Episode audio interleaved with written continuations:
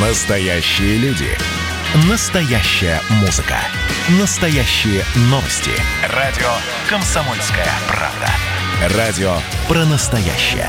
97,2 FM. эм. Путь воина на радио «Комсомольская правда». Или лайфхаки древних мастеров, которые помогут победить конкурентов сегодня.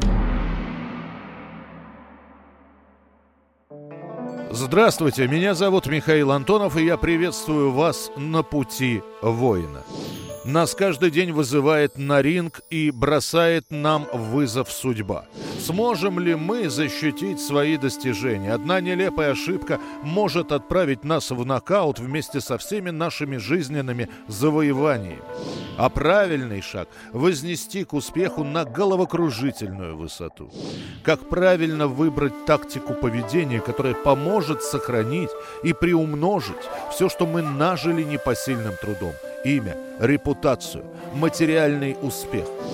Каким происком конкурентов нужно готовиться именно сегодня и какую тактику поведения надо избрать, чтобы уверенно прожить этот день, выигрывая по пути все битвы. За советом мы обратимся к сокровенной книге по военной тактике «36 стратегем».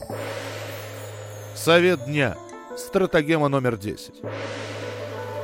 Звучит она даже немного зловеще. Чтобы удача сегодня была на вашей стороне, нужно скрывать кинжал за улыбкой. Совет дня указывает, что делать без дипломатических экивоков. Говори с почтением, слушай с уважением, выполняй приказы врага и соглашайся с ним во всем. Он никогда и не подумает, что ты сможешь вступить с ним в конфликт. Но предай его в нужный момент. Один из шести секретных принципов Тайгуна гласит «Очаровывай врага и добивайся его расположения. Когда же ты заслужишь его доверие, тайно нападай на него». Так коварно и беспощадно этот день предлагает расправиться с вашими врагами. Во времена сражающихся царств правитель Вэй послал красивую женщину царю царства Шу, которому очень понравилась новая наложница. Однако царица Джень Сю, жена царя, Узнав, что тот полюбил красавицу, стала общаться с ней как с сестрой. Она посылала ей подарки и драгоценности, все, что та только пожелает. Царь, услышав об этом, позвал свою жену и сказал ей, «Женщина служит мужчине своей красотой, и поэтому ревность – это часть ее имущества. Однако ты знаешь, как мне понравилась молодая красавица, и проявляешь к ней даже больше доброты, чем я сам.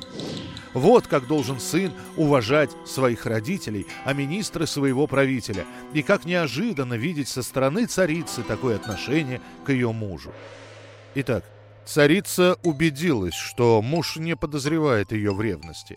Встретившись с красавицей, она сказала ей, «Наш царь сильно очарован тобой, но ему не нравится форма твоего носа. Прикрывай нос, всякий раз, когда видишься с ним.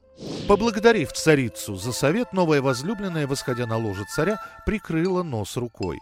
На следующий день правитель спросил царицу, «Новая женщина прикрывает нос рукой, когда находится со мной. Ты не знаешь, зачем она это делает?» «Знаю», — ответила жена. «Ты должна сейчас же рассказать мне о причине этого, как бы неприятна ни была правда». «От того, что ей не нравится твой запах». «Простолюдинка!» «Дрянь!» — вскричал царь и добавил бранные слова. В гневе он приказал отрезать несчастной женщине нос. Итак, в любом состязании, где ставки слишком высоки, доброта и добрая воля быстро обесцениваются. Скрывать плохие намерения за дружеской улыбкой и говорить о верности – это обычная практика в высших кругах власти. Великодушные слова и поступки не вызывают ничего, кроме подозрений. Это одна из тех тактик, которые не обязательно применять на практике, но обязательно нужно иметь о ней представление, чтобы не попасть на удочку лести и хороших намерений мнимых друзей. Совет друга мы воспринимаем как совет самой судьбы.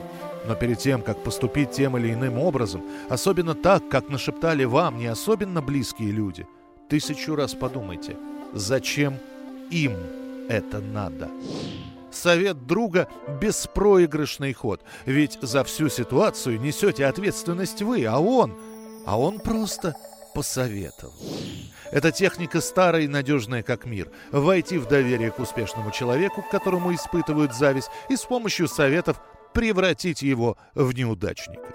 Остерегайтесь таких знакомых и после каждого совета задавайте себе вопрос, зачем ему это нужно?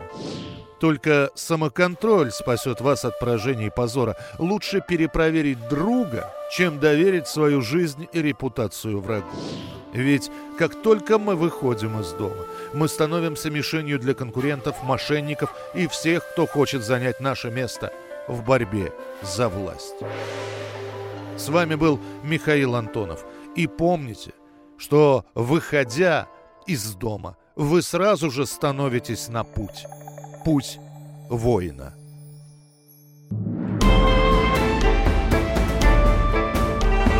Путь воина на радио «Комсомольская правда».